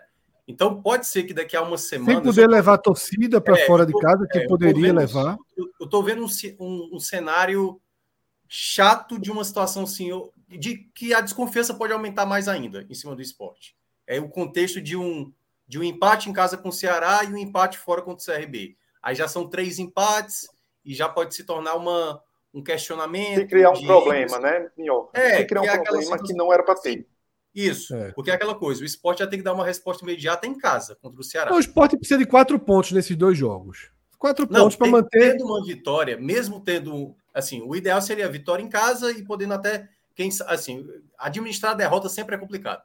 Mas tem que ter uma vitória. Ele tem que ter uma vitória, é. principalmente se for contra o Ceará, né? Porque basicamente é um confronto direto, mais do que é. contra o CRB. Exatamente. Isso Mas é isso, tá? Fala, também Cauê. a questão de reforços. Que se não tiverem reforços anunciados... Aí você citou, Cauê. O jogo do CRB é dia 5. Já vai poder utilizar. Já podia estrear a gente. É. Isso. Pega já tá aí. Você... Isso. Porque você começa a criar, a partir do momento, pronto, se tem um tropeço contra o Ceará, você já começa a criar também a cobrança de cadê os reforços? Cadê os reforços que não estão aí? Então, é um somatório de é, falta de respostas dentro de campo, nos jogos fora de casa, um, que a gente está levantando aí um tropeço dentro de casa, se for o caso do Ceará, né? Se isso acontecer, e os reforços que não chegaram ainda como era esperado para a torcida. Aí você vai começando a fazer um, um acúmulo de, de cenários que o esporte não precisa hoje. Pela tranquilidade que deveria ser essa caminhada do time. CRB e Mirassol, Cauê, são os jogos da semana que vem. Né? Quarta e domingo. E, quarta e. Não sei se domingo. Deixa eu ver quando é contra o Mirassol. Quarta com CRB e domingo com Mirassol. Então, é, já poderia ter estreias. Já deveriam ter estreias. Vamos ver como se comporta nos próximos dias, porque é para estar tá anunciando o jogador. É isso. É para estar tá anunciando o jogador, tá? Para que, que essa conta feche, né? O esporte precisa. precisa é, se o esporte falta seis jogos, se o esporte faz nove pontos, tá? que é o que ele até tende a fazer mais. Mas se ele faz nove pontos, por exemplo, eu vou aqui em médias por posição, né? E vou colocar a 19 rodada, tá? Historicamente. Até pelos jogos em casa, seria fundamental para o esporte vence, terminar esse primeiro turno 100%. É. Porque é o esporte faz, Cauê. Ceará. É. E aí é o Mirassol e o Vitória, como tu colocasse, né? Que são times que estão ali na briga. É, se o Sport faz 9 pontos, Sim. termina com 37, você só vê registro de 37 aqui, ó. Em primeiro lugar, basicamente. É muito difícil ver um registro de 37 que não seja primeiro colocado. É, tem, tem o, o tal 2012, né? Que tem ali. É, lógico, né? 2012 é, seria aqui, ó. Seria terceiro colocado em 2012. Se a gente for lá nas campanhas semelhantes e botar a 19 rodada, tenho certeza que 37 vai dar 100% de acesso, né? e você estancaria, Fred. Se os 37 chegar com as três vitórias em casa, você estanca, você segura Vitória e Mirassol. Então, de alguma um, forma. Um não conseguiu, não, viu? Um não conseguiu, não. É o Criciúma de 2007. É, o Criciúma, é. é, é, é também é outra exceção histórica. É, né? é, é, o time desidratado. Se você botar de 37 a 40, que é factível que o esporte vire com 40 pontos. Sim. A única exceção, e aí já fica um cenário bem mais sólido, né? A única exceção fica sendo o Criciúma, tá? Até porque o Náutico aí já tinha. Já, décima nona rodada já tá longe demais para aquele Náutico, né? Ele já começa. É, é. A... é vencer as três em casa, Fred. Porque é perder para o CRB, é. nesse contexto de garantir as três em casa, com esses confrontos diretos, o perder para o CRB, lógico, nunca é bom perder esses jogos fora. Mas perder para o CRB e para o Sampaio não vão ser confrontos diretos. Só Isso. teria o confronto direto de alguma forma com o Atlético Goianiense, que também não tá lá essas coisas, né? De, e talvez de nesses jogos, sabe, Cauê? O que eu sinto é que talvez nesses jogos mais duros, fora de casa, o esporte tem um comportamento diferente. Isso, o ritmo seja outro. É, é outro tipo de jogo, né? Porque eu também. Essa forma com que o esporte está jogando contra os mais fracos, ela é irritante. Porque você vê, perdeu do Criciúma, todo desfalcado, mas teve uma postura melhor. É. A postura contra o Criciúma no jogo que perdeu foi melhor. Mereceu empate. Hoje não mereceu empate, pô. Nem sei também, ninguém merecia ganhar esse jogo hoje, né? Era 0 a 0 mesmo, o placar melhor não era nem 1 a 1 Mas, porra. É, é, é... O jogo contra o Londrina, contra o Criciúma, ninguém reclama de postura, pô. Isso. Reclama de ruindade. É porque, tem, é porque tem a questão da, da, expectativa também, né? Assim, ah, já sabe que o jogo é, é complicado, não ganha e exato, tal. Exato, a Chapecoense exato. não. A Chapecoense já é um time que você olha, não. A expectativa aqui é sair na frente do placar, segurando até o final do jogo, é não deixar escapar uma pontuação dessa contra um time mais limitado, que foi Exatamente. o que o Sport promoveu. Agora sim, lembrando... o cenário de paz é realmente as duas vitórias.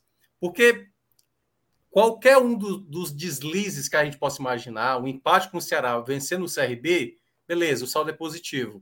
Mas se vence o Ceará e empata com o CRB, daqui a uma semana a gente vai voltar a falar sobre isso. A mesma coisa. fora é. de casa, que não consegue apresentar o mesmo bom desempenho dentro de casa. Então, é para a paz reinar no, no, no, esporte de maneira. É vencer o Ceará e vencer o CRB. Vencer o Ceará. Na, eu acho que a segunda melhor hipótese é o empate com o Ceará e vencer no CRB. Porque aí, pelo menos, termina com um saldo possível de recuperar o que perdeu em casa. Mas mesmo assim, o ideal é, é vencer no Ceará. Não, é, veja só, mas de qualquer forma, essa questão aí, você, você tem o imediato, né, para evitar um princípio de turbulência, e você tem já a visão fechando o turno. Que é uma visão de cá entre nós, 37 pontos. Não, 37 é, é ótimo. Um, é uma é virada ótimo. muito, é muito sólida, né? Uma virada muito sólida. Mas é isso, tá? Programa hoje com a duraçãozinha menor, uma hora e meia é nossa duração menor, mas. Tem muita live aí que não consegue chegar a uma hora e meia, não. Tem muita é, live aí que é 40 minutos acabou. Hoje a gente fez uma versão pocket, né? E é o seguinte: amanhã, se você está gostando desse formato da gente, dessa, desse mergulho que a gente está fazendo nos números, né? Dando uma, uma, uma estudada maior no campeonato, amanhã acaba a rodada, tá? Então amanhã a gente tem um estudo a gente vai se debruçar novamente sobre isso. Claro que a gente não vai ficar voltando para o esporte, mas a gente vai trazer números gerais, vai trazer número do Ceará, do Vitória, que jogam nessa quarta-feira e passar limpo né, essa Série B, além da Série C e D, porque Náutico fecha a rodada, Santa fecha a rodada, então por volta das 10h30, né, 11 horas a gente está abrindo esse programa, porque a rodada da Série D termina antes, e depois a gente segue em frente, tá? Com, com essas divisões. Amanhã é noite de Série B, Série C e Série D. E na quinta-feira a gente deixa o futebol de lado, estamos precisando de um menorzinho, né? Acho que semana passada não tivemos, então quando a gente não tem, a saudade vai aumentando. Rodrigo, abre o Bet Nacional aí, só para ver se a gente perdeu as duas ou se a gente acertou uma. Eu acho que eu, a gente chegou a apostar no Fortaleza. Acho que não. Aí é bronca. Ah, é, não, porque a gente tinha. Eu vi vocês comentando dizendo que time reserva, possivelmente é. não era, não era a muito lembrou do Estudiantes Perder mais duas, perder mais duas. Perder mais duas. Que coisa linda. Vamos para vamos para ver se a gente se salva nessa quarta-feira. Série B. Aposte, aposte no próximo jogo do Vila. Jogador expulso, pelo amor de Deus, para Vamos lá.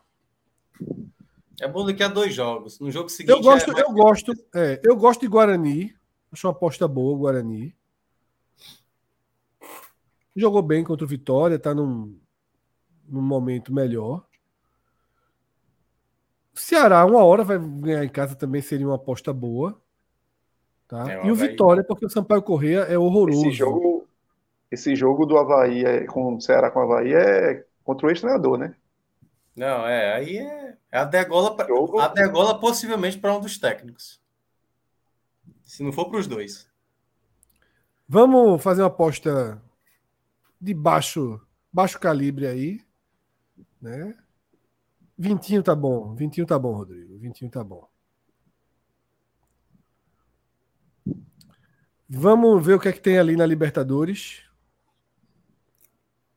Tem Flamengo, né? Ixi, mas tá muito baixo. Corinthians ganha esse jogo, tem que ganhar, né? Joga vale vaga em algo maior, segundo a é. Globo. A, a, a, glória é eterna aí. É. Em um campeonato que não é meu. O jogo do Inter seria uma boa aposta também. Vamos de Corinthians é, e Inter aí. Esse é mais ou menos, viu, Fred? Porque o Medellín, o Medellín ele joga por, por empate para classificar. E se o Inter empatar, precisa, né? Não é, se o Inter empatar, basta que o Nacional do Uruguai vença o Metropolitanos, que é o pior time do, do grupo, e o Inter vai para a Sul-Americana. Por isso eu tô dizendo, o Inter vai muito para cima, pô. Eu acredito pois é, mas é o Medellín é o primeiro do grupo hoje, pô. É, exato. Tá pagando bem o Medellín, né? E joga pelo empate, pô. É, mas Sem aí botar a vitória do Medellín é complicado. Só estou dizendo Aquela assim. proteção. O, o, contexto do jogo é o Medellín se defendendo e jogando no contra-ataque, eu acho. Contra-ataque. É, então é. E o Inter do Mano é bem. É muito confiável. Nem empate devolve Inter. Então. Isso. Isso. A gente aposta no empate, se o Inter ganhar, devolve. Pronto. Não é empate anula aposta, não. Vê, Inter anula aposta, vê se tem aí. Inter anula é, aposta. Vai no empate. Agora cai para 1,52, viu? É. Foda, é muito pouco, é muito pouco. É muito pouco. É muito pouco. É muito pouco. Muito pouco. Muito pouco. Eu. eu... Dá para confiar no Inter não nesse resultado? Não, você pode tentar. Eu só estou dizendo que o time então, colombiano. Então, Rodrigo, abre Série C aí. Abre Série C. Tem, tem, tem Sul-Americano também amanhã, qualquer coisa. Deve ter um Bragantino, não? Jogando em casa, hein? Tem. Série C. Pagando, é pagando nada, esse Taquari do Paraguai é horroroso. Mas pagando nada, pô. Pagando nada, né? É. é. O Estudiantes também. Rodrigo, Série Czinha, vamos no Timba? Série C, troca de, troca de tapa na rua de mão aberta. CSA e América, Náutico e Amazonas. É, des desprezaram o Amazonas aí, pô. O time tá oito jogos sem perder. Os aflitos é muito pô, forte. Tá pagando. Estão pagando bem o Amazonas, viu? Vocês querem contra o Náutico? Não, não, né? Contra o Náutico. Eu só tô dizendo que o Amazonas tá oito jogos sem perder. Bota vintinho, bota vintinho, bota vintinho. Ninguém viu, ninguém viu. Estão menosprezando o Amazon. Tira o Corinthians, tira o Corinthians, tira o Corinthians. A preleção do Náutico é essa, esse corte aqui. Ninguém viu, ninguém viu. O Atos está dormindo, é Atos não falou aqui hoje. É Rodolfo. O Rodolfo vai pegar, ó. É. Amanhã a preleção é exatamente essa fala de frente. Denis, Denis Tricolor tá falando muito aqui. Tem Série D nesse... Chega, chega até a Série D. Chega. Chega, vê lá, Série D. Escava, escava. Santinha fora de casa contra o Souza. Fora de casa, Santa Cruz não venceu nenhuma, né? Venceu, pô. Venceu, venceu, venceu o Globo, todo mundo vence, né? É, venceu o Globo, né? Que é... Venceu o Globo. o café com leite. O é. café com leite da história. É. Olha o hino Santa Cruz aí. E aí? Bora, Empatezinho. O Santinha é bom de empate. O Santinha é bom de empate, né? Vintinho nesse empate aí, Souza e Santa.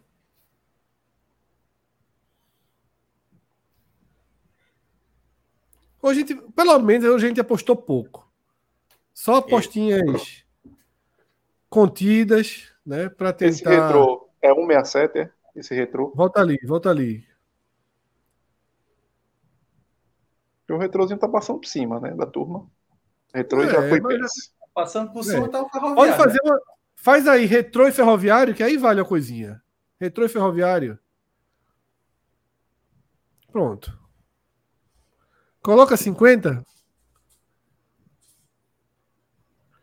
Aí essa fala do Cauê foi lá para o universo de Muff. Não, tá aí ele. Tá aí ele. Gastando nosso dinheiro no retrô. É. professor Martelotti e professor Kobayashi permanece, né? Kobayashi ainda tá por lá? Acho que lá. Não, não, pode sair, não. Se sair, se sair, desanda total o ferroviário.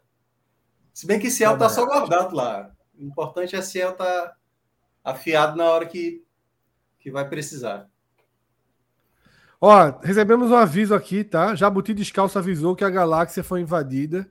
Então talvez seja melhor terminarmos o programa. Vamos embora. Isso são personagens de Rodrigo, né? Que a gente sabe que ficam se divertindo aí no chat. Verdade. Galera, quem ainda não tem conta no Bet Nacional, abre aí a conta, código podcast45, né? Se junta aí a gente, porque estamos preparando né, uma promoção bem, bem interessante. Falta ser aprovado. Eu até já dei o spoiler ontem, né? Que vocês vão participar das apostas. O pessoal aqui no chat vai sugerir aposta, a gente vai fazer. Se ganhar, no outro dia pode mandar o Pix que a gente manda metade do nosso lucro aí para quem sugeriu a aposta. Tá? Claro que vai ter vai ter que passar pelo nosso aval. E o cara só ganha 50%, porque senão a gente não ganha nada, né? 50% para ele, 50% para a gente. Mas vamos começar a premiar a turma no chat aqui que participa, desde que tenham contas abertas aí com o nosso código no Bet Nacional. É a única exigência. Não precisa ter feito aposta, não precisa nada.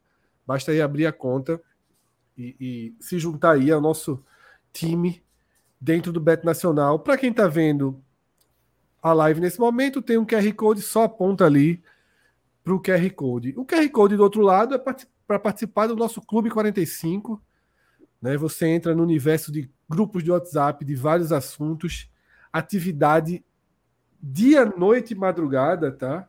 Acompanhamento de, de todas as modalidades, porque tem um grupo olímpico que a galera acompanha dia e noite, tem grupo de série, de viagem, além do grupo clássico, né, que é o grupo do futebol, que não para nunca. Então é isso. Cauê, muito obrigado. Minhoca, se recuperando Valeu. aí, muito obrigado. Quarta-feira, 10 e meia da noite, por ali, 10h45, a gente abre a live para raio-x de séries B, C e D, passando, claro, pelo por análise do que acontecer nos jogos do Ceará, do Vitória, do Náutico e do Santa Cruz. São quatro clubes aqui do nosso núcleo principal que jogam nessa quarta-feira. Valeu, galera. Boa noite. Obrigado a todos que estão aí no chat, a todos que estão assistindo até agora. Um ao, ao Gabriel próxima. Amaral, viu? O Gabriel Amaral, o presidente do Fluminense, ficou com raiva dele aí. Cascardo. Foi mesmo. Ah, rapaz. Tá no grupo Foi aí, tá mesmo. tá no grupo aí. Coisa boa. Eu, eu, não li a matéria, não, mas o presidente do Fluminense xingou Gabriel Amaral. Rodrigo, bota no ar essa matéria. Bota no ar agora. Da Netflix. Bota no ar. Da Netflix. Gigante, viu, Gabriel Amaral? Irritou o homem. Mário Bittencourt.